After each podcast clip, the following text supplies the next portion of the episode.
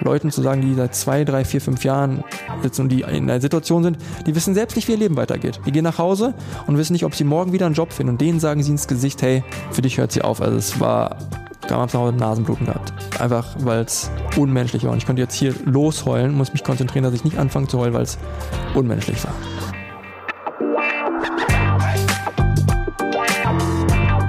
Die Wirtschaftsreporter. Der Podcast aus NRW.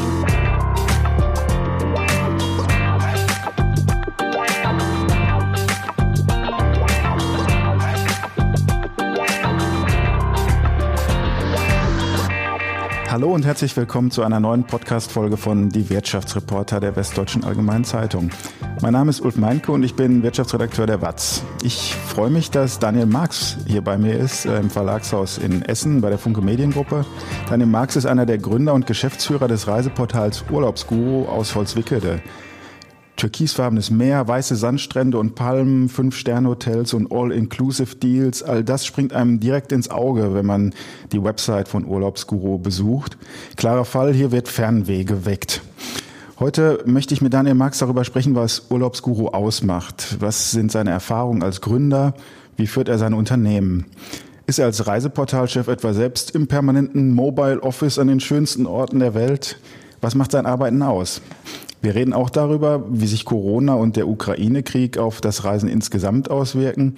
Und ich würde von Daniel Marx auch gerne mehr darüber erfahren, wie Online-Buchungssysteme funktionieren. Wie läuft dieses Geschäft eigentlich? Warum bekomme ich dieses oder jenes Angebot und warum nicht ein anderes? Also kurzum, wie finde ich die beste Reise? Vielen Dank, dass Sie da sind, Herr Marx, und wir freuen uns auf das Gespräch. Und ich freue mich auch sehr, liebe Zuhörerinnen und Zuhörer, dass Sie dabei sind. Empfehlen Sie uns gerne weiter und folgen Sie uns kostenlos in Ihrer Audio-App, zum Beispiel bei Spotify, Apple Podcasts oder Google Podcasts. Herr Marx, hatten Sie eigentlich in diesem Jahr schon Urlaub? Ja, ich war letzte Woche ähm, mit einer Gruppe auf Teneriffa zum, zum Radfahren. Ähm, aber das ist nicht das klassische Leben. Also das ist jetzt nicht das Beispiel für, so sieht's als Urlaubsguru Mitgründer aus, dass man von Insel zu Insel oder von schöner Destination zu Destination tingelt, sondern eigentlich mehr wie hier jetzt gerade Büro, Glas und Teppich. Haben Sie ein liebstes Urlaubsziel? Ziel nicht wirklich. Mir geht es eher darum, mit wem und dann ja, zu 99 Prozent Tochter und Frau und ähm, was nimmt man als Erlebnis mit? Also ich glaube, das ist das, was am Ende des Tages zählt. Ähm, ich glaube, es ist wie so ein guter Abend mit Freunden. Ähm, dann können sie mit Pizza und Billig-Cola in einem Partykeller, können sie einen super Abend haben, weil sie die richtigen Leute um sich herum haben. Und gleichermaßen können sie das beste Fünf-Sterne-Essen haben und haben das falsche Publikum und erleben einen schrecklichen Abend. Und ich finde, so ist es auch im Urlaub mit den richtigen Leuten finde ich schon den richtigen Ort und äh, bei einer Familie weiß man ja, woran man ist. Äh, ich habe eine zehnjährige Tochter, wir haben eine zehnjährige Tochter, da wissen wir schon ganz genau, was die auch mittlerweile haben möchte und äh, ja, von daher spielt sich das dann ein und ähm, am Ende des Tages geht es darum, welche Erlebnisse man, man sammelt und das ist auch eigentlich auch gerade das, was in der Reiseindustrie nach wie vor kommt. Es geht gar nicht mehr wirklich um das, um das Ziel, sondern den Leuten geht es darum, vor Ort eine gute Zeit zu haben und äh, Zeit mit Freunden und Familie zu verbringen wenn Sie sagen, ähm, arbeiten in der klassischen Büroatmosphäre ähm, mit Glas äh, und äh, dem klassischen Konferenzraum, das ist dann in Holzwickede. Beschreiben Sie mal, wie Sie da arbeiten. Also wir haben unser Head Office, das ist in Holzwickede, unweit von, von Dortmund. Ähm, da sitzen wir gegenüber von Renus, ist ein klassisches Industriegebiet. Da haben wir aktuell jetzt noch, noch vier Flächen, ähm, gut zweieinhalbtausend Quadratmeter. Ähm, durch Corona und Co. Ähm, brauchen wir diese Flächen aber gar nicht mehr in der Größe. Parallel haben wir aber auch noch Offices in äh, Utrecht, Mallorca und Wien, weil Urlaubsguru hat auch internationale Ableger und heißen dann im internationalen Umfeld Holiday Guru. Und dementsprechend äh, sind wir nach wie vor äh, dem Glauben gesessen, dass eine, eine Firma ein Headquarter braucht, um, um, um eine Anlaufstelle zu haben. Aber dieses klassische von Montag bis Freitag im Office zu sitzen, ähm, glaube, das werden die ja auch hier wahrscheinlich in, bei der Funke auch wahrnehmen. Die Zeiten ändern sich, ähm, Flexibilität, Anpassung, ähm, ist das Stichwort und ähm, ich glaube als Urlaubsguru Company auch sehr sinnvoll, weil wir versuchen den Leuten die schönste Zeit des Jahres zu ermöglichen. Dann sollten wir auch unseren, gegenüber unseren Angestellten und Angestellten auch überlegen, wie können wir ja, einen guten Ort schaffen und ähm, da ist die Mischung aus klassischem Büro mit guten Annehmlichkeiten, aber auch die Möglichkeit, mal von zu Hause aus zu arbeiten, sicherlich eher zeitgemäß. Sie sind jetzt also Unternehmen zehn Jahre ähm, alt, ähm, als Start-up angefangen. Ähm, auf Ihrer Website beschreiben Sie die Gründung Ihres Unternehmens als so eine Art Sommermärchen, wenn ich das zitiere. Ähm, gibt ja so den Mythos der Garagengründung äh, bei Ihnen, wenn man das überträgt, war das eine Balkongründung äh, in Unna. Ähm, es wird äh, da so beschrieben, wie Sie mit ähm, Co-Gründer Daniel Kran zusammensitzen. Ähm, wie war das? Was haben Sie, was ist Ihnen da durch den Kopf gegangen? Also mir persönlich am Anfang gar nicht viel. Also vielleicht um die Geschichte einmal kurz zu erzählen. Der initiale Impuls kam von Daniel, ähm, weil er zu der Zeit 2012 muss man so ein bisschen zurückblicken, ähm, da war das Reisenbuch noch gar nicht so digital. Da waren 75 bis 80 Prozent waren klassisch Reisebürogeschäft und äh, wer ins Internet gegangen ist, um Angebote zu suchen, war ein wahrlicher Exot, konnte aber auch damals schon mit gewissen Kniffen, vielleicht einen gewissen Blick für das, für das richtige Momentum auch schon bessere Angebote ähm, forcieren und Daniel hatte damals schon die Möglichkeit, das für sich zu tun.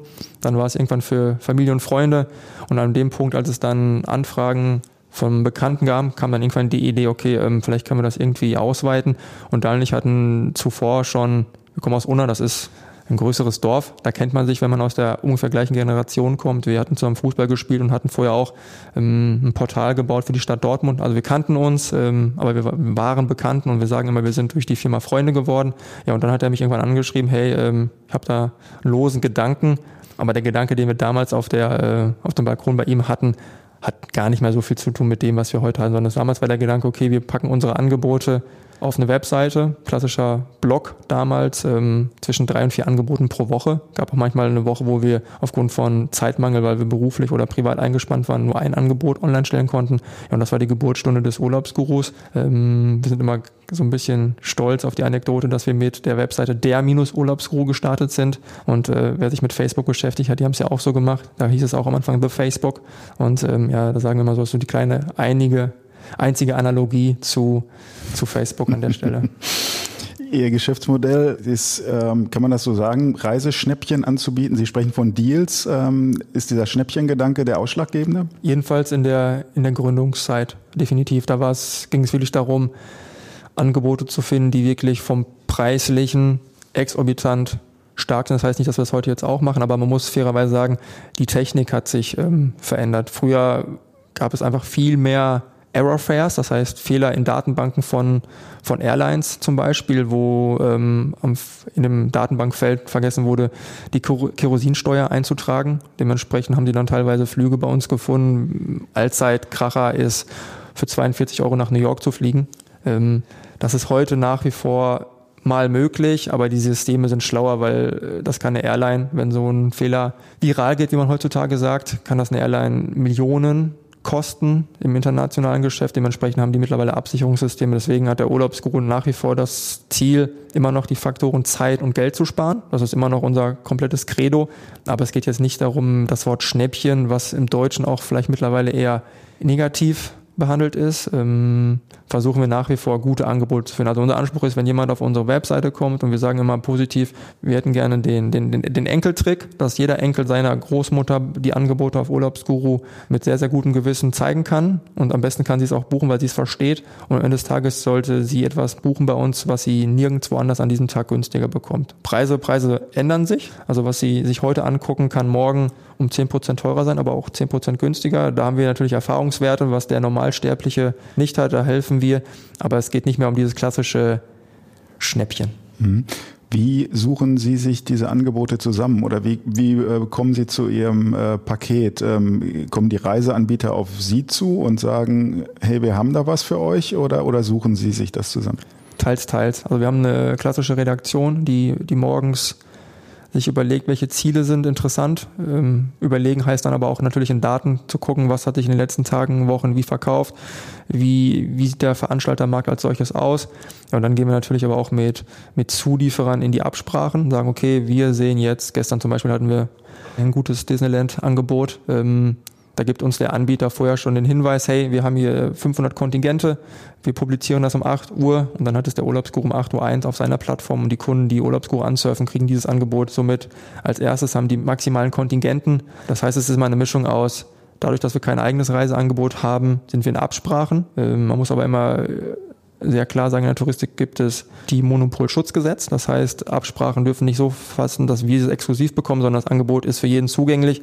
Es geht nur darum, dass wir die Informationen bekommen und dementsprechend das Angebot unseren Kunden schnellstmöglich bekommen. Und das ist eigentlich immer noch der, die Quick Essence. Sie sind morgens in der, in der S-Bahn, kriegen durch den Urlaubsguru äh, eine Push-Nachricht aufs Handy, weil sie die App installiert haben und kriegen jetzt Disneyland. Ich gehe davon aus, dass sie morgens nicht in die S-Bahn gestiegen sind mit dem Gedanken, Disneyland Paris zu buchen. Wenn wir ihnen aber sagen, das ist jetzt 50 Prozent günstiger als normal, rufen sie zu Hause an und sagen, hey, wie wäre es denn damit? Jo, machen wir. Wir können 50 mhm. Prozent mhm. sparen. Das ist dieser Effekt, dass durch diesen Impuls Sachen passieren, die sie eigentlich gar nicht zuvor im Kopf hatten. Wir sagen es immer so schön, gehen Sie in den Supermarkt und achten Sie darauf, da ist immer alles, was an Süßkram ist, für die kleinen Kinder ist immer im Kassensortiment, damit die Kinder noch schnell reingreifen. Und ähnlich ist es beim Urlaubsguru auch. Da kommen Momente, wo sie nicht widerstehen können, weil der Preis extrem gut ist. Aber es ist etwas, was nicht täglich unserem Handel liegt. Das ist auch sicherlich durch Sachen von außen bestimmt. Sie sind ja dann der klassische Vermittler, mhm. bekommen eine Provision ähm, dafür. Am, am schönsten ist natürlich, wenn alle was davon haben, der Reiseanbieter, äh, weil er einen Kunden findet, äh, Sie als Vermittler bekommen eine Provision, äh, der, der Kunde hat am Ende hoffentlich eine schöne, schöne Reise. Ähm, ich würde auch mal gern verstehen, ähm, oder man stellt ja so fest aus der eigenen Erfahrung, man bucht was online äh, und da sind, es sind Preisbewegungen die ganze Zeit, mal hier äh, der Preis, mal da der Preis. Äh, wie, was sind das für Algorithmen? Welche Systeme stecken dahinter jetzt von der IT her? Was heißt Algorithmen? Machen wir mal einen kurzen Flashback ins Jahr, keine Ahnung, 2010, klassisches Reisebüro. Da sind sie reingegangen, haben sich einen ähm, Katalog geholt für, hey, ich möchte gerne auf die Kanaren. Dann haben sie einen Kanarenkatalog bekommen, der war dann ähm, auf einen gewissen Veranstalter dotiert. Dann haben sie da durch 100 verschiedene Hotels geblättert. Die waren entweder exklusiv oder non-exklusiv für den Veranstalter. Und hinten gab es immer diese Preismappe, wenn Sie sich erinnern. Und dann stand da drin, okay, ähm, Hauptsaison, Nebensaison, ähm, A, B, C, D und dann stand da ein Preisraster. Ja, die Zeiten sind vorbei. Heutzutage reden wir über dynamische Preisfindung. Das heißt, wenn Sie bei Urlaubsguru im Pauschalreisesystem eine Anfrage stellen, sagen, Sie möchten jetzt auf die Kanaren, machen wir es mal beim Beispiel, äh, ich wollte jetzt nach Fuerteventura, dann sagen Sie, ich möchte jetzt hier von Köln oder Düsseldorf in dem Zeitfenster äh, dahin, ich hätte gerne ein Vier-Sterne-Hotel. Und dann wird zu dieser Anfrage in Echtzeit an unsere Systeme und unsere Systeme sind dann wieder auch an einen ja, ein Veranstalterhaus angeschlossen, wo wir dann wiederum 30 bis 35 verschiedene Veranstalter, die wiederum angefragt werden und dann fragen die wiederum wieder eine Airline an. Das heißt, daran merken Sie schon, wie komplex mhm. das ganze System ist. Früher also. war es wie auf dem Wochenmarkt, die Tomate kostet 99 Cent und jetzt ist es so, okay, ich möchte gerne eine Tomate und dann werden 70.000 Tomatenhändler angefragt. Wer kann denn gerade in Echtzeit den besten, besten mhm. Preis liefern? Und die fragen dann wiederum die Airline an, weil die sich mittlerweile auch sehr schwer tun, Festkontingente einzukaufen. Das machen sie nur für gewisse Strecken. Das heißt, die fragen auch dynamisch dann, keine Ahnung, bei einer Eurowings an, was könnt ihr mir gerade für einen Preis machen? Benchmarken das mit ihrem, mit ihrem Hotelpreis wissen dann auch durch das Management, okay, wie sind die Preise der Konkurrenten? Denn das muss man fairerweise sagen, die Sachen sind Convenience, das heißt, sie sind vergleichbar, klassisch wie eine Preissuchmaschine. Da geht es teilweise um Cent. Also wir sehen teilweise bei uns zehnmal das gleiche Hotel mit dem gleichen Flug und die Preise unterscheiden sich über 10 bis 15 Cent.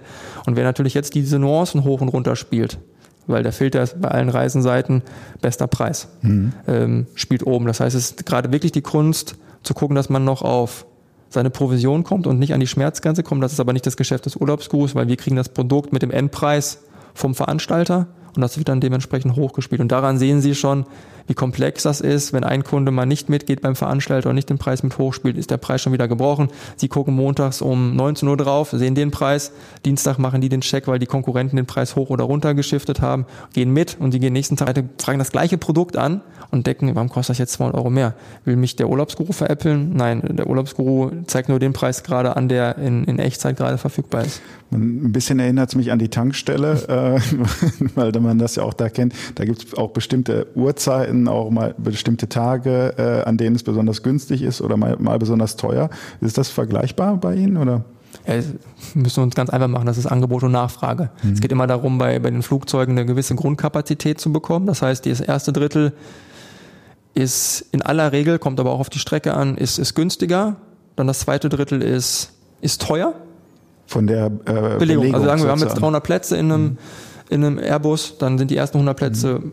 in Relation zum Gesamtpreis, immer abhängig von der Strecke, günstiger, weil man erstmal versuchen will, das ja, das Flugzeug überhaupt erstmal auf Kostendeckung zu bringen. Dann ist davon abhängig, okay, ist das jetzt gut geklappt oder schlecht geklappt? Dann wird das zweite Drittel eigentlich höher verkauft, weil das ist dann eigentlich das, der Bereich, um in das Finanzieren zu kommen. Und das dritte Drittel ist dann dafür da, okay, um wirklich Profit zu machen.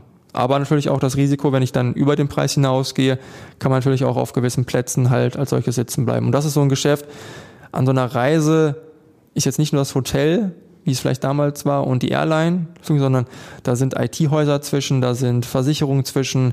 Das heißt, an so einer Reisebuchung verdienen 12, 13, 14, 15 Partner und die haben dann auch nochmal ihre Subfirmen. Das heißt, es ist mittlerweile so komplex, wie die Preiskonfiguration ist. Dementsprechend gibt es halt diese, diese Sprünge. Und das sagen wir es auch nach wie vor nach zehn Jahren, das Erfolgsgeheimnis des Urlaubsgurus. Denn Urlaub macht jeder gerne. Ich kenne wirklich von, von 100 Leuten, sage ich es, 99 fahren gerne in den Urlaub. Aber Reisen raussuchen und sich mit dieser Thematik auseinandersetzen und das Kopfschmerzen bekommen und A, B, C, 20 Seiten angucken. Es gibt Studien, die sagen, man braucht ungefähr zwölfeinhalb Stunden, um seine Sommerreise zu finden. Interne Absprachen können wahrscheinlich nochmal komplexer sein. Wenn Sie drei Kinder in unterschiedlichen Altersregionen haben, kann ich mir das sehr, sehr komplex zu Hause vorstellen, auf den Nenner zu kommen. Dann die unterschiedlichen Abflughäfen und Co. Und jetzt Corona hat es auch nicht einfach gemacht äh, mit Versicherungen, PCR-Test und Co. Und dementsprechend behaupte ich, ist das das Erfolgsgeheimnis des Urlaubsgurus, den Leuten die Komplexität abzunehmen.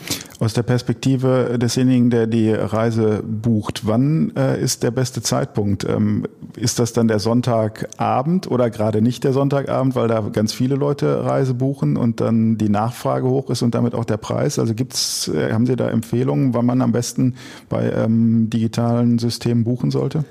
Da gibt es keine Pauschalaussage. Also man, es gibt Studien, die sagen, dass Donnerstag über den ganzen Schnitt der beste Tag des Jahres ist. Aber das ist halt äh, der Durchschnitt. Das heißt, wenn Sie jetzt in Ihr Angebot gucken, kann das auch der Mittwoch sein. Ähm, nach wie vor halte ich nicht davon, so viel, so viel zu zögern. Also wie gerade eigentlich diese ein Drittel Regel war. Also entweder machen Sie es früh oder spät, aber nicht dieses gefühlt sechs, sieben Wochen eigentlich vor Anreise, was aber die meisten Menschen tun. Weil sie dann merken, okay, meine Freunde, meine Familien um mich herum fahren, wir müssen uns auch mal mit beschäftigen. Dann kommt man in den Punkt und dann kommt man aber auch gar nicht mehr so wirklich in die Auswahl. Also man kann am meisten Geld sparen, wenn man flexibel ist. Ist jetzt als Familienvater, ist man in die Sommerferien gebunden, aber auch da habe ich ja sechs Wochen und kann sicherlich mal gucken, okay, habe ich jetzt die Möglichkeit, weil Hessen noch keine Ferien hat, fahre ich nach Frankfurt, kann ich ohne Probleme pro Kopf 100, 150 Euro pro Woche sparen. Und ähm, Flughafenparkplatz, wenn ich den frühzeitig buche, kriege ich unter 100 Euro. Das heißt, bei einer dreiköpfigen Familie spare ich 500 Euro. Und das sind die Sachen. Flexibilität ermöglicht andere, andere Preise. Es ist aber wie überall, wenn Sie Sachen haben wollen, die stark nachgefragt sind, Sprit, das Beispiel von Ihnen, Herr Meinke, gerade, ist ja auch nichts anderes. Verknappung, ähm, wie die jetzt gerade hergestellt wird, soll nicht unser Thema heute sein. Aber auch da Verknappung besorgt dafür, dass der Preis steigt. Beim Reisen ist das Gleiche, wenn sich ein Fünf-Sterne-Hotel auf Mallorca gerade super gut verkauft. Warum sollte der Hotelier gerade den Preis reduzieren? Warum sollte er das tun? Macht er nicht. Dementsprechend dann lieber im ersten Drittel sein, wo er noch gar nicht weiß, dass es sich sehr gut verkauft, weil es ist gerade auch noch immer eine gewisse Unsicherheit im Markt. Wir hatten zwei Jahre Corona haben dann mit der Ukraine-Thematik nochmal einen Unsicherheitsfaktor für die Reiseindustrie bekommen. Das ist sehr schwierig zu planen und wer Geld sparen will, sollte wahrscheinlich eher frühzeitig gucken oder sich dann wirklich in das klassische Last-Minute-Geschäft bewegen. Aber dieses mittendrin kann man machen, ähm, um am Ende nicht irgendwie komplett ohne zu sein, weil das muss man auch fairerweise Es gibt Sachen, die sind halt schon komplett ausgebucht. Deutsche Nord- und Ostsee ähm, ist für die Sommerferien ja, halbwegs eine Katastrophe. Wenn sie was bekommen, ist es finde ich sehr teuer. Aber auch da wieder schließt sich der Kreis beim Urlaubsguru. Da kann man auf die Plattform geben, screent die Seite nach zwei Minuten und hat einen Überblick, ob es gerade überhaupt noch solche Sachen als solches gibt. Aber es lohnt sich schon auch, wenn man was Spezielles sucht, an unterschiedlichen Tagen auch mal zu gucken, weil da kann mal an einem Montag ein anderer Preis sein als am Donnerstag oder an einem Sonntag. Also da durchaus genau. äh, ja. auch die anderen Tage sich. Definitiv. Man muss sich natürlich immer so hinterfragen, welchen Aufwand möchte man betreiben. Mein Vater ist immer noch ein Mensch, der äh, Mithilfe jetzt mittlerweile auch über unsere Plattform bucht oder ich helfe, aber in der Vergangenheit war es immer noch so klassisches Reisebüro. Und dann ist er wirklich immer mit dem Fahrrad oder zu Fuß in die Stadt, fünf, sechs Mal zum Reisebüro, um am Ende des Tages irgendwie 30 Euro zu sparen zu dem initialen Angebot, was er zwei Wochen zuvor bekommt. Dann sage ich dann auch so, Papa, du warst jetzt fünfmal zwei Stunden in der Stadt, hast zweimal noch irgendwo, weil irgendwas im Schaufenster gesehen hast, noch mal irgendwo zugeschlagen, Sachen, die du gar nicht brauchtest, hast dafür 100 Euro ausgegeben, um 30 Euro zu sparen Kosten-Nutzen-Faktor. Also da muss man sich auch fragen, wenn es einem jetzt wirklich nervt und anstrengend ist, und man jetzt sagt, ich möchte dieses Hotel haben, dann ist es vielleicht auch ein Momentum zu sagen, hey, ich buche das, weil das kennen Sie wahrscheinlich auch. Eine Reise buchen und die Vorfreude zu begehen ist auch etwas, was schwer in monetären Zielen zu messen ist. Also wir fahren jetzt auch in 60 Tagen wieder in Urlaub. Ich freue mich darauf. Gestern Flüge gebucht und dann sagt man, jo, ist gut. Klar kann ich jetzt drüber nachdenken. Ich möchte auch nicht zu viel zahlen, weil das Schlimmste ist, aber das kann der Urlaubsguru dann ja, mit einer hohen Wahrscheinlichkeit erledigen, ist der Deutsche fragt meistens in der Flughafenschlange am Flughafen und, wo habt ihr gebucht? Was habt ihr bezahlt? Und das ist dann immer für uns Momentum, wenn dann Kunden antworten, ja, wir äh, haben mit Abstand am wenigsten gezahlt, dann sagen wir immer das dann haben wir einen guten Job gemacht. Mhm. Man merkt ja, ähm, dass eine gewisse Sensibilität vielleicht jetzt auch noch stärker fürs Preisthema ist, weil einfach rundherum so viel teurer wird. Und dann werden sich wahrscheinlich viele Leute auch überlegen, wie viel können wir noch fürs Reisen ähm, ausgeben? Ähm, wird denn das Reisen auch teurer, ähnlich wie viele andere Sachen im Leben im Moment? Ja, es wird teurer. Es gibt sicherlich noch Momente oder Destinationen, die günstiger sind. In der, unserer Auswertung haben wir gesehen auf jeden Fall, dass dass die Türkei noch ein Land ist, was, was preisstabil ist. Und man muss ja schon preisstabil sagen, dass es dann eigentlich Faktor günstiger ist. Ansonsten sind es Durchreichungskosten. Also das Flugzeug fliegt mit Kerosin, das wird teurer. Äh, das Bordpersonal möchte auch mehr verdienen, weil es zu Hause wieder sieben Prozent mehr für die Butter im Supermarkt zahlt. Das heißt, es ist eine Durchreichung von Kosten. Reisen ist am Ende des Tages dann in der Nahrungskette relativ weit unten, schlägt dann sich unten durch. Aber ja, Preise sind höher geworden. Ähm, Deswegen ist es auch schwierig, sich historisch, manche Leute sind ja zwei Jahre gar nicht gereist oder drei Jahre sogar, ähm, wenn die dann sagen, okay, was kostet die Reise nach, bleib jetzt wieder klassisch beim, beim Stereotypen Mallorca, Mallorca 22 versus Mallorca 2019. Das klappt nicht. Also das klappt mit, mit Milch und Butter gerade nicht. Das klappt beim Autokauf nicht, das klappt nicht bei Immobilien. Mit welcher Fantasie soll das beim Reisen klappen? Mhm. Das Unschöne nur für die Reiseindustrie ist, ähm, auf ihr Auto werden sie wahrscheinlich nicht verzichten können, weil sie zur Arbeit müssen. Ähm, Milch und Butter brauchen sie wahrscheinlich auch, um die Grundnahrung zu legen. Und Reisen ist dann etwas, was dann mitunter hinten drüber fällt. Und ich finde das jetzt gar nicht auf uns betrachtet so schade aus wirtschaftlichen Faktoren, sondern man darf nicht vergessen, es geht darum, dass Menschen, die die letzten tausend Tage durch eine pandemische Situation gegangen sind, teilweise auf dem Zahnfleisch und am Ende des Tages kein Geld haben, um eine Woche mal zu entspannen. Also das heißt ja wirklich Erholungsurlaub. Es geht ja nicht darum, um den Vielflieger mit, sein, mit seiner Meilenkarte in die äh, Launch zu bringen und dass der 15 Weltziele dieses Jahr sieht, sondern die Familie, die vielleicht in Quarantäne, Pandemiefälle hatte, Arbeitsängste und Co. hatte, einfach mal eine Woche oder lassen es zehn Tage sein, um den Durchschnitt von 9,2 Tagen gerade nochmal aufzunehmen, einfach mal wieder als Familie oder als Pärchen wieder zusammenzukommen und einfach mal wieder eine gute Zeit zu haben. Und ich finde es auch wirklich gefährlich, wenn das nicht mehr bezahlbar ist als solches. Und ähm, wir sehen es gerade in unseren Aufrufzahlen, die gehen gerade durch die Decke, weil die Leute intrinsisch Urlaub machen möchten, aber natürlich gucken müssen, wie mhm. sich das Ganze mhm. bezahlt. Mhm. Sie haben Mallorca angesprochen. Es ist der Klassiker, ähm, wahrscheinlich auch äh, aus einem äh, guten Grund werden da die äh, Preise nochmal besonders teuer, weil da auch die Nachfrage vielleicht jetzt nochmal besonders hoch ist, weil die Sehnsucht, äh, so zu diesem klassischen Reiseziel zu kommen, besonders groß ist. Also wir sehen gerade eher, dass die Preise im Inland gerade ähm, höher sind prozentual. Mhm. Ähm, und das halte ich persönlich für ja, ein gefährliches Muster, denn man sieht jetzt gerade, dass natürlich durch die Corona-Thematiken hatten wir ja immer noch Sommer, die Reisen ermöglicht haben. Und äh, dementsprechend haben die Leute damals aber das Flugzeug oder die Fernreise gemieden aufgrund von Unsicherheitsfaktoren und sind dann eher im klassischen eigenen Anreisemodus gewesen mit dem eigenen Pkw.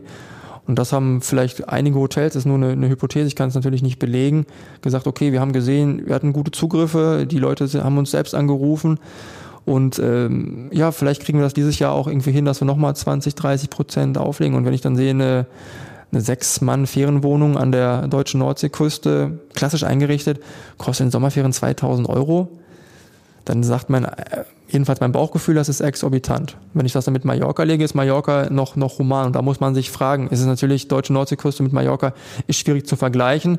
Aber der preisliche Aspekt ist nicht da, um gerade im Inland zu gucken. Also wer sagt, er möchte eigentlich nur Urlaub machen und das Ziel ist ihm erstmal sekundär, der sollte um, um Flugreisen oder Auslandreisen allgemein jetzt keinen Bogen aufgrund der Preislichkeit machen. Da sind die pro Person und Übernachtungspreisen pro Person im, im Inland und ich stieß jetzt mal vielleicht auch noch die Anrainerstaaten mit, mit Niederlande, Belgien und Co. mit an.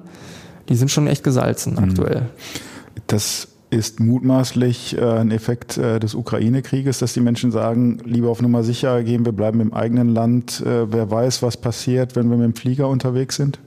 Ja, also wir haben in der Corona-Zeit natürlich auch riesengroße Unsicherheitsfaktoren gehabt. Ähm, man hat ja in einer Situation gemerkt, wir waren darauf nicht vorbereitet, wir als Gesellschaft, wir als Regierung, wir als EU. Und auch da war, sag ich mal, Eventbranche, Gastronomie und, und Reiseindustrie etwas, was in der Nahrungskette weit, weit unten war. Ähm, auch was die die öffentliche Wahrnehmung und das Erklären war. Ähm, es gab Leute bei uns, die auch gesagt haben, wie könnte denn ein Urlaubsangebot überhaupt noch äh, präsentieren? Dementsprechend gab es da auch Diskussionen und natürlich ähm, ist das eigene Auto vor der Tür immer noch so ein Faktor, ja, wenn was ist, setze ich mich da rein, fahre und bin in fünf Stunden in meinem, meiner Hometown, in meinem Castle, bin wieder zu Hause wieder sicher.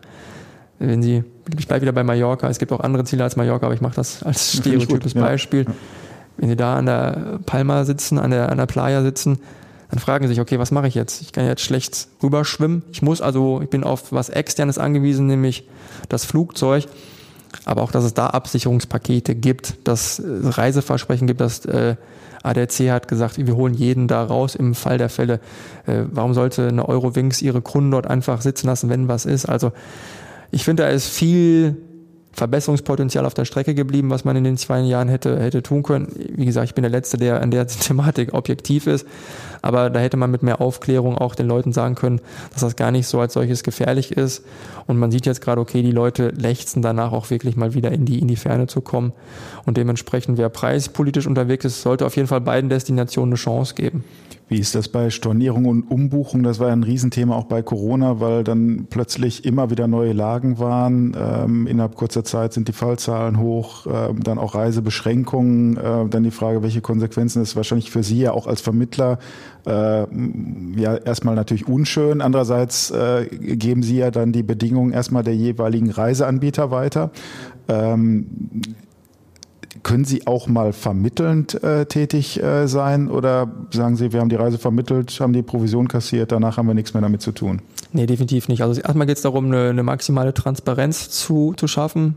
Sind wir, also bin ich auch persönlich ein Fan von jeglicher Lebenssituation. Ich möchte nicht für, für andere Menschen entscheiden, sondern ich möchte ihnen die Grundlage geben, für sich eine sinnvolle Entscheidung zu treffen. Und wenn jemand sagt, er möchte eine Absicherung, dann gibt es tausende, abertausende Angebote auf Urlaubsguru.de, die sie finden können, wo sie von kostenloser Umbuchung bis kostenlosem Storno bis 72 Stunden vor Abreise ohne Abgaben von Gründen von jeder Reise zurücktreten können. Das kostet natürlich immer eine gewisse Versicherung, das ist ein, immer ein On-Top-Geschäft, das muss irgendjemand bezahlen, aber diese Möglichkeit geben wir den, den Leuten. Manche sagen, okay, das brauche ich nicht. Ähm, wenn wir natürlich jetzt jemandem gesagt haben, diese drei Möglichkeiten gibt es, A, B und C, und er hat sich klassisch für C entschlossen und hat dann zwei Tage vor der Abreise ich sag mal, den Song gegriffen. Dann wird schwer, ähm, das Interesse, was derjenige Kunde dann in dem Moment hat, gegenüber Dritten zu vermitteln. Ähm, Finde ich persönlich dann auch schwierig, weil die Möglichkeit war da. Aber natürlich gibt es Sachen, ähm, wo es Karenzthema. Ich hatte jetzt einen Kollegen oder einen Bekannten, der, äh, da ist die Großmutter zwei Tage vor Abreise verstorben. Ähm, der hat natürlich ganz andere Sorgen gerade. Ähm, dann helfe ich persönlich, aber auch da in dem Fall haben wir ein Callcenter, was in so einem Fall die Kommunikation zum Veranstalter aufrechterhalten würde. Ähm, am Ende des Tages sind, wie wir es gerade gesagt haben, Herr Meike, wir sind Vermittler. Äh, dementsprechend können wir eine vermittelnde Position einnehmen, aber am Ende des Tages tritt der Kunde bei uns in eine Vertragssituation mit dem Veranstalter ein. Wenn der Veranstalter sagt, der Vertrag, der ist hier nach deutschem Recht genauso, wie er hier ist und ich lege den so aus, dann versuchen wir zu vermitteln, klappt auch oft. Oft ist es auch so, dass die Leute von vornherein wissen, was sie wollen und sich dementsprechend auch darauf ja, committen, dass sie das auch genau das tun.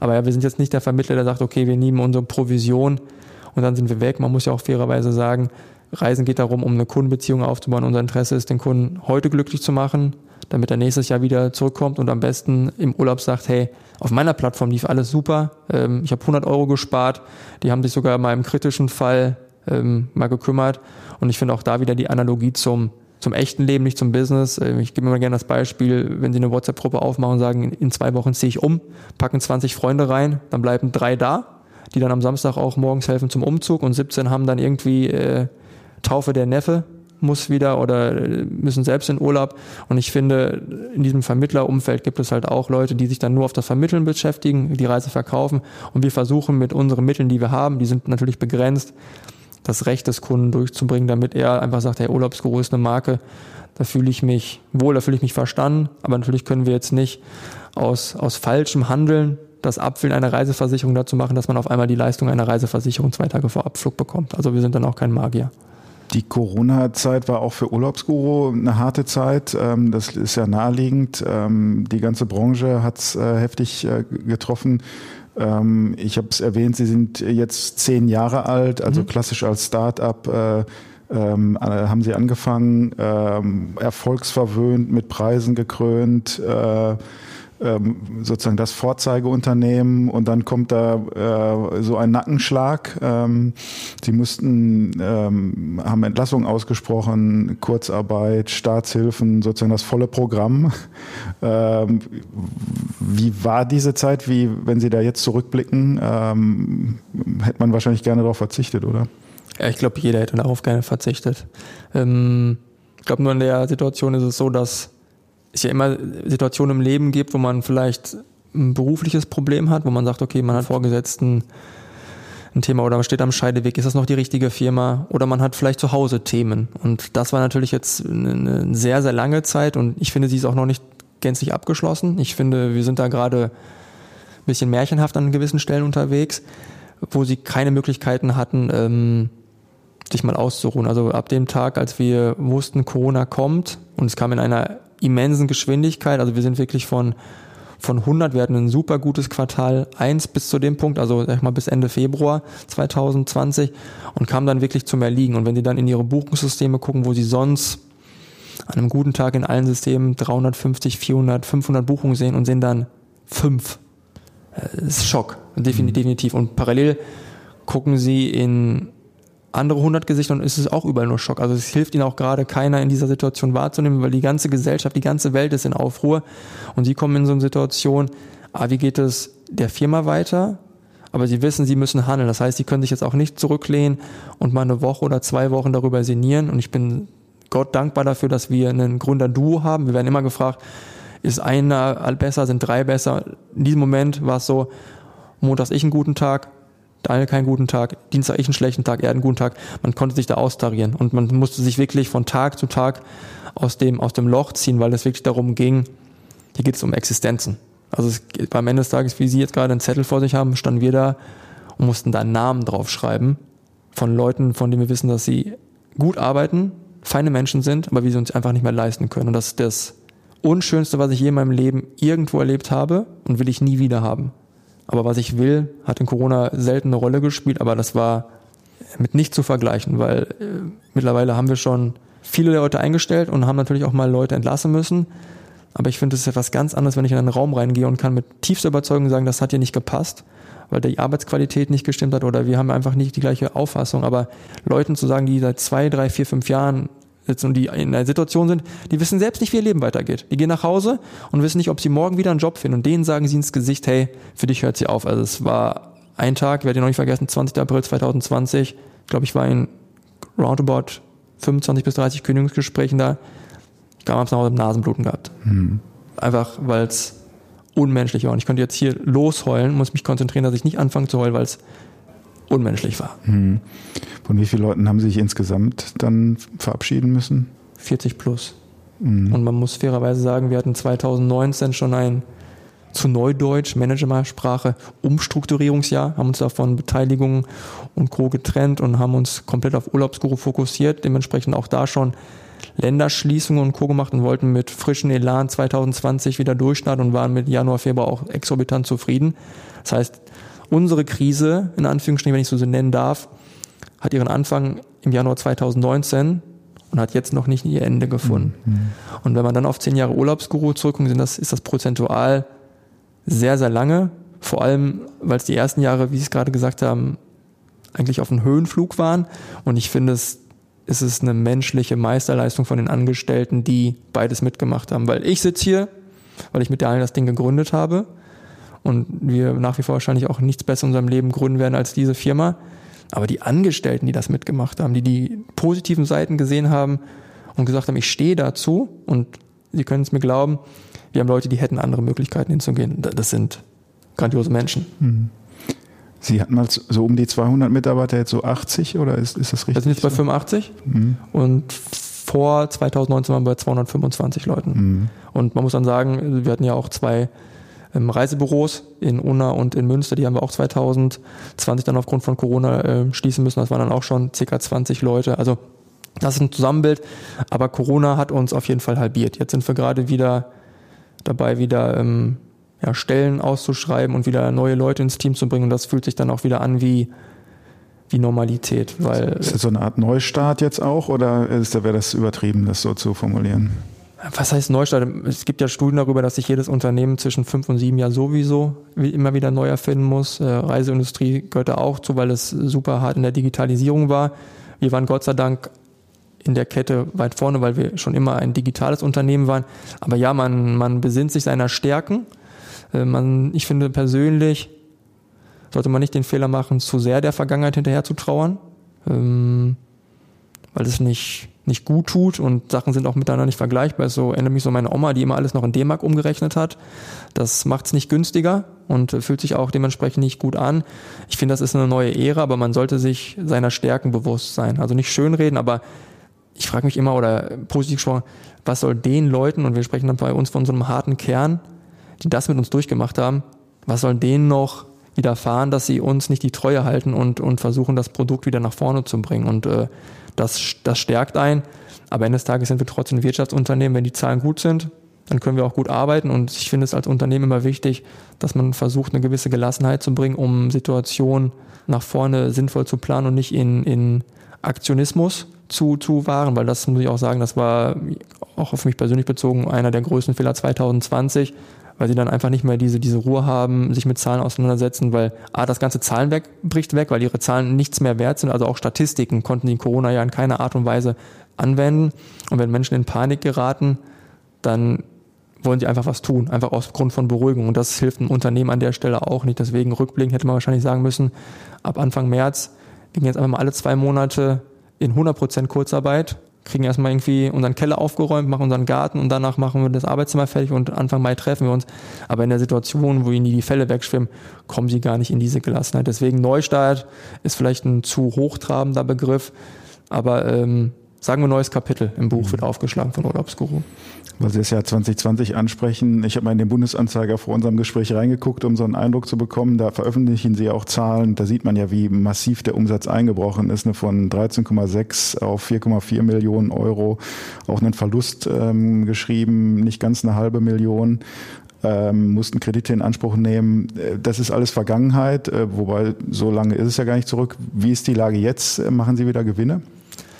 Wir kommen langsam wieder in die Gewinnzone dran. Ähm, man muss natürlich sagen, dadurch, dass die Personalkosten auch geringer sind, weil wir einfach weniger Mitarbeiter haben, sind die, sind die Zahlen auch nicht mehr ganz vergleichbar. Also eine 13,6 oder ich gleite es mal auf 14 mit allem, war ja auch mit einem anderen Personalstamm belegt. Ähm, sicherlich kann man sagen, okay, wir bezahlen unsere Leute jetzt auch mittlerweile auf einem anderen Niveau, weil wir es müssen und auch Themen wie Inflation und Co. sind dementsprechend da. In Corona-Zeiten gab es keine Gehaltserhöhung. Dementsprechend kommen wir wieder in die, in die äh, Gewinnzone, aber wie ich auch eingangs sagte, das Corona-Thema ist noch nicht abschließend erledigt, weil es mit den Menschen auch etwas gemacht hat. Es hat sie hinlänglich verändert. Sie sind nicht mehr so risikobehaftet, weil es können Sachen eintreten, die das ganze Geschehnis von jetzt auf gleich belegen können. Das haben wir auch in der Ukraine-Thematik ähm, gemerkt. Da war es wirklich von jetzt auf gleich kam das Geschäft auch nicht zum, zum Erliegen, Gott sei Dank nicht. Aber ich konnte das in den Zahlen sehen. Also es waren teilweise Tage, die waren wieder 50 Prozent schlechter als, als vor der Thematik. Und das sind Sachen, die formen eine Gesellschaft, weil dieser Unsicherheitsfaktor immer wieder umtreibend ist. Kann ich überhaupt gerade 100 Tage in die Zukunft planen? Ja oder nein? Deswegen gehen wir davon aus, dass es ein starkes Last-Minute-Geschäft doch wird, weil die Leute sagen, okay, ich gucke einfach, wo stehe ich im Juni? Was macht meine finanzielle Lage? Wenn das Geld gerade da ist, dann buche ich noch einen Urlaub für den Juli. Wenn es nicht da ist, dann wird es vielleicht irgendwie Freizeitpark und ähm, zwei Tage an der Ostsee. Aber dann ist auch wieder das Positive, der Urlaubsguru hat beide Produkte auf der Plattform. Deswegen blicke ich mit einer gewissen Zuversicht in die, in die Zukunft, aber eher aus dem, was menschlich in der, in der Firma als solches geblieben ist, weil Sie sagen gerade, ja, halbe Million Verlust klingt erstmal, kann man nicht stolz drauf sein, aber wir haben mit, mit, mit externen Leuten gesprochen. Ich meine jetzt nicht nur Banker, sondern ich soll schon fast sagen, Leute, die Ahnung haben, ähm, die sich unsere Zahlen angeguckt haben, sagen, dass die Corona-Jahre waren eure stärksten Jahre, die ihr gemacht habt. Weil es zu schaffen, mit dem geringen Umsatz, mit in Anführungszeichen der geringen Fluktuation, ein derart geringes Minus einzufahren, ist eigentlich die größte Managerleistung, die ihr in den zehn Jahren erwirtschaftet. Ich wollte es nicht akzeptieren, weil äh, wie in der Schule sich für eine fünf feiern lassen. Aber in Relation muss man sagen, A, Corona als Touristiker überstanden zu haben, auch wenn ich immer noch vor Vorsicht mahne vor, vor den Herbst, ähm, können wir, glaube ich, da als Truppe stolz sein, das zu geschafft zu haben, weil wir haben ja schon links und rechts auch Firmen gesehen, ähm, ähnlicher Größenordnung, die es nicht, nicht geschafft haben.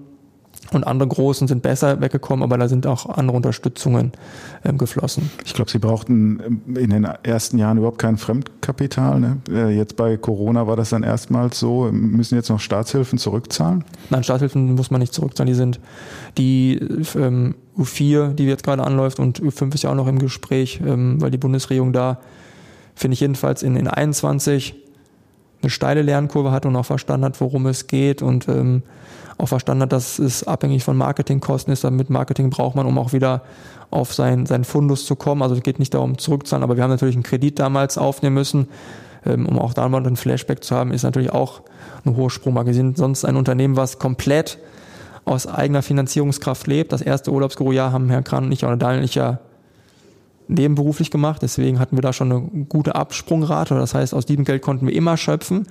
Hatten nie das Problem, dass unser Bankkonto jetzt irgendwie nicht gut deckungsgleich ist. Und dann kommen sie in diese Corona-Situation, wo sie nicht wissen, was los ist, weil sie ab morgen 0 Euro Umsatz machen und müssen dann parallel in Bankgespräche gehen, die ihnen ja eigentlich total zuwider sind, auch als Mensch, weil wir immer gesagt haben, wir sehen da gerade keinen kein Mehrwert. Das hat nichts zu tun, ob man nicht mal mit einem Investor spricht, um größer zu werden und sich abzusichern.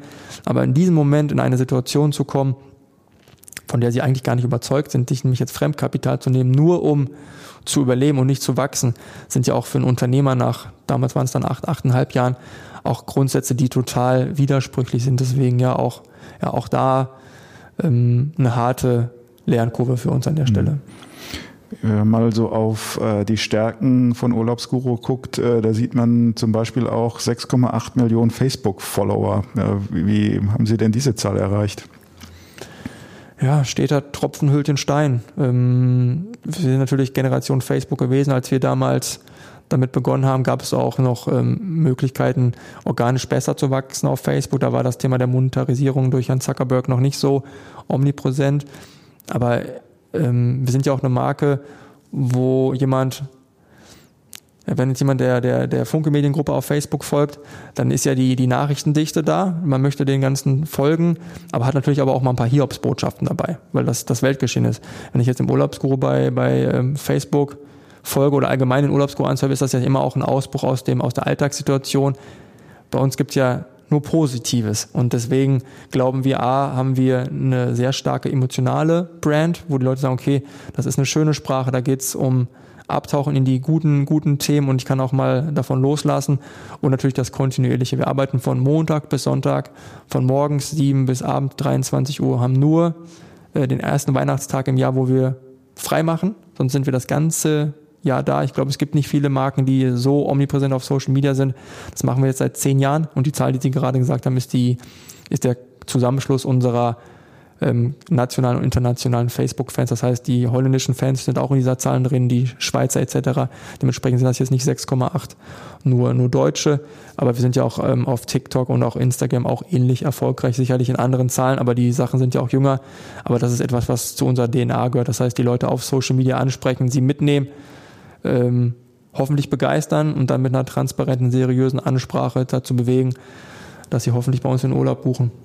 Sie betreiben ein Geschäft, das mit Fernweh Umsatz macht, ähm, aber privat ähm, sind Sie äh, sehr verwurzelt hier in der Region im Ruhrgebiet, ähm, wohnen in Unna, ähm, die Firma ist in Holzwickede. Ähm, wie, wie passt das äh, zusammen?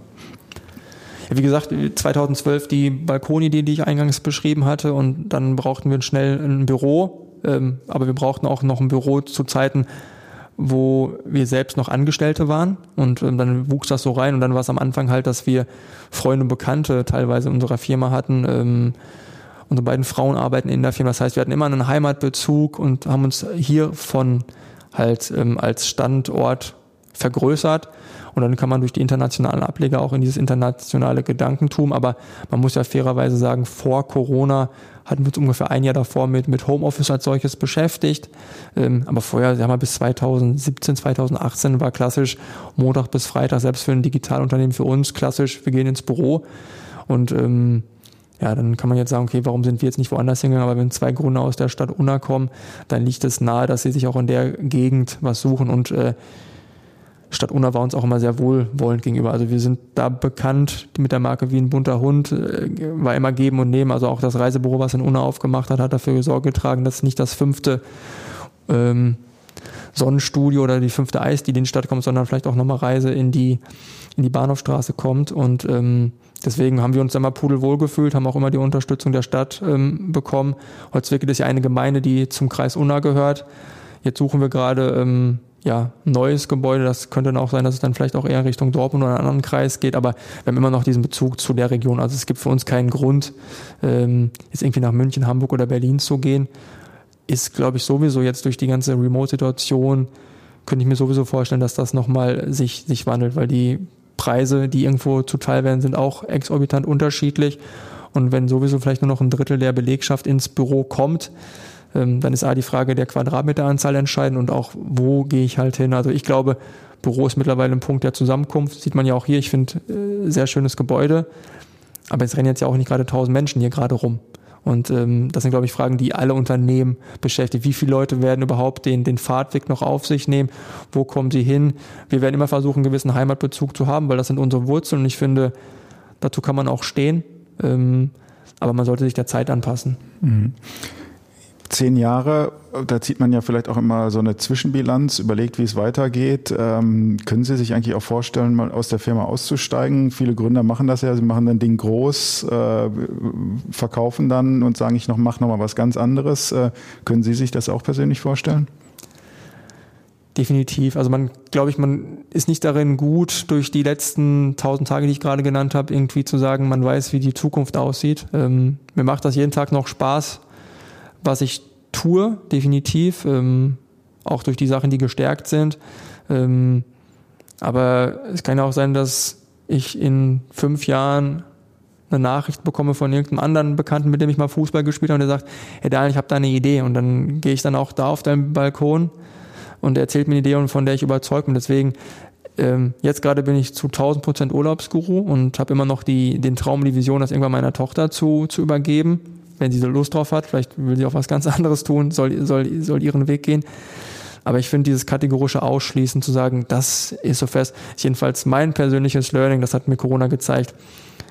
Ganz den besten Plan haben, aber die Welt dreht sich manchmal in, in Achsen und Geschwindigkeiten, die du selbst dir nicht vornehmen kannst, aber ähm, würde auch nichts ausschließen. Ich meine, es geht ja auch nicht immer darum, einen Investor zu nehmen, der einem dann in den Exit bewegt, sondern wir haben immer schon Gespräche geführt und wir haben es dann immer beschrieben, wenn wir was suchen, dann geht es vielleicht darum, auch einen starken, starken Partner zu haben, der an die gleiche Sache glaubt. Aber ich glaube, man nimmt ja schon viel raus durch die ersten acht Jahre ohne Fremdkapital, ähm, dass wir nicht die Gründer sind, die klassisch nach drei Jahren das Ding groß gemacht haben und dann, dann verkaufen, sondern schon versuchen, hier was Substanzielles zu schaffen mit, mit 200 Angestellten ähm, vor Corona und jetzt auch wieder im Aufbau glaube ich, sieht man schon unsere, unsere Handschrift, dass es hier darum geht, etwas Nachhaltiges zu, zu schaffen und, und nach vorne zu gucken. Aber wie sich die Zeiten bewegen, ähm, ich meine, wir haben unsere Stores geschlossen, vielleicht kriegen wir es ja irgendwann nochmal hin, das Thema nochmal anzugehen. Vielleicht ist das Thema Internationalisierung nochmal groß und ähm,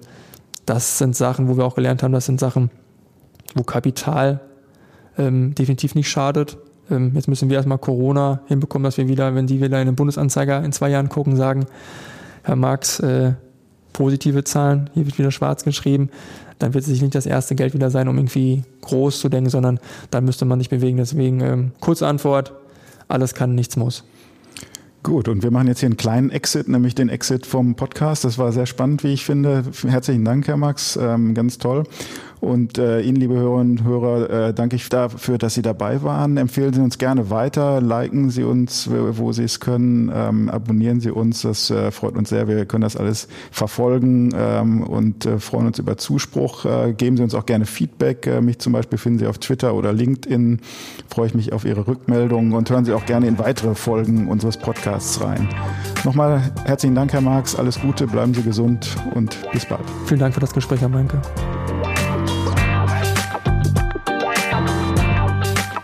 Podcast der Walz.